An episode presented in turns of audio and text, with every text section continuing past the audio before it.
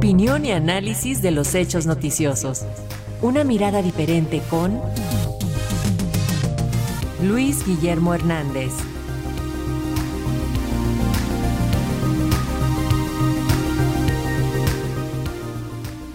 Así es, vamos ahora con el periodista Luis Guillermo Hernández, quien nos tiene un análisis de pues los medios de comunicación que se dicen atacados o censurados por el presidente Andrés Manuel López Obrador, esto en el contexto de la salida de Azucena Uresti de Milenio. Luis Guillermo, qué gusto saludarte. Adelante, te escuchamos. Muy buenos días, Alexia, y muy buenos días también a la audiencia de nuestra radio Educación.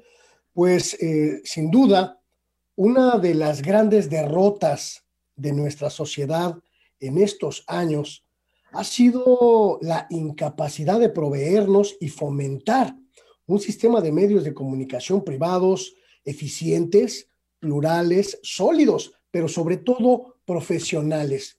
Medios de comunicación que no sean solamente un negocio, sino que también se inserten en una dinámica informativa y comunicativa sana, democrática, y anclada en la veracidad y la honorabilidad. A la tradicional sumisión ante el poder político en turno, que prevaleció durante más de cinco décadas, una sumisión económica, editorial, empresarial, en todos los ámbitos y a todos los niveles, se ha sucedido este sexenio, pues una verdadera cruzada contra la verdad, en la que buena parte de los medios privados, sobre todo los grandes corporativos de televisión y de radio, pues prácticamente decidieron enfrentar al poder político presidencial con la peor de las armas, la manipulación informativa, antiética y retorcida de los acontecimientos. La exageración, hay que decirlo, en periodismo, la exageración es una forma de mentir. Parece eh, haber llegado para quedarse esta práctica. También la difusión de sospechas y suposiciones está lejos de ser periodismo. La falta de rigor es una incapacidad del periodista de ejercer plenamente su función. Es una negativa a ser veraz.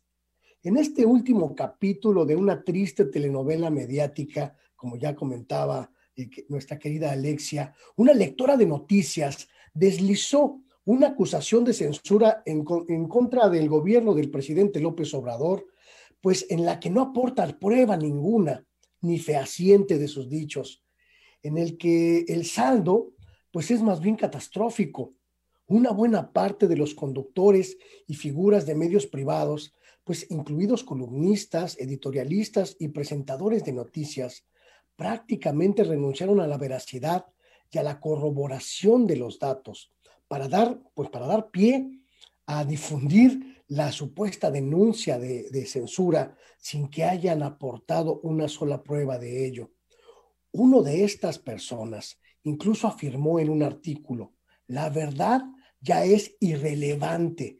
Imagínese usted un periodista señalando que la verdad es irrelevante, renunciando así a su cometido social, a su esencia y a su motivo de ser.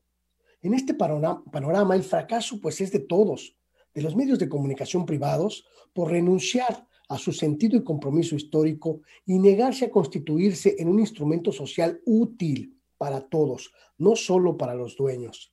Es un fracaso del gobierno por no haber fomentado una política de comunicación profesional y efectiva que procurara la pluralidad y ofreciera posibilidad de llegar a nuevas voces y nuevas perspectivas plurales a los espacios de concesión. Y también es un fracaso de la sociedad por permitir que el antiprofesionalismo periodístico sea una práctica común en los medios que se consumen y que los periodistas que la sociedad sigue se permitan la falta de ética como norma de actuación.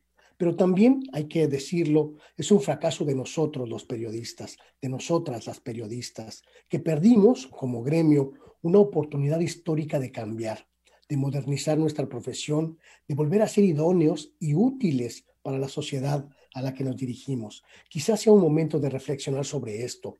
México no tiene el periodismo que merece, solo tiene el periodismo que se permite y que permiten los medios, los medios de comunicación. Y esto no puede ser bueno desde ninguna perspectiva. Ojalá haya llegado el momento del cambio. Esa es mi opinión. Pues ahí está. Muchas gracias por este comentario. Luis Guillermo, te enviamos un fuerte abrazo. Seguimos en contacto. Muy buenos días, hasta pronto.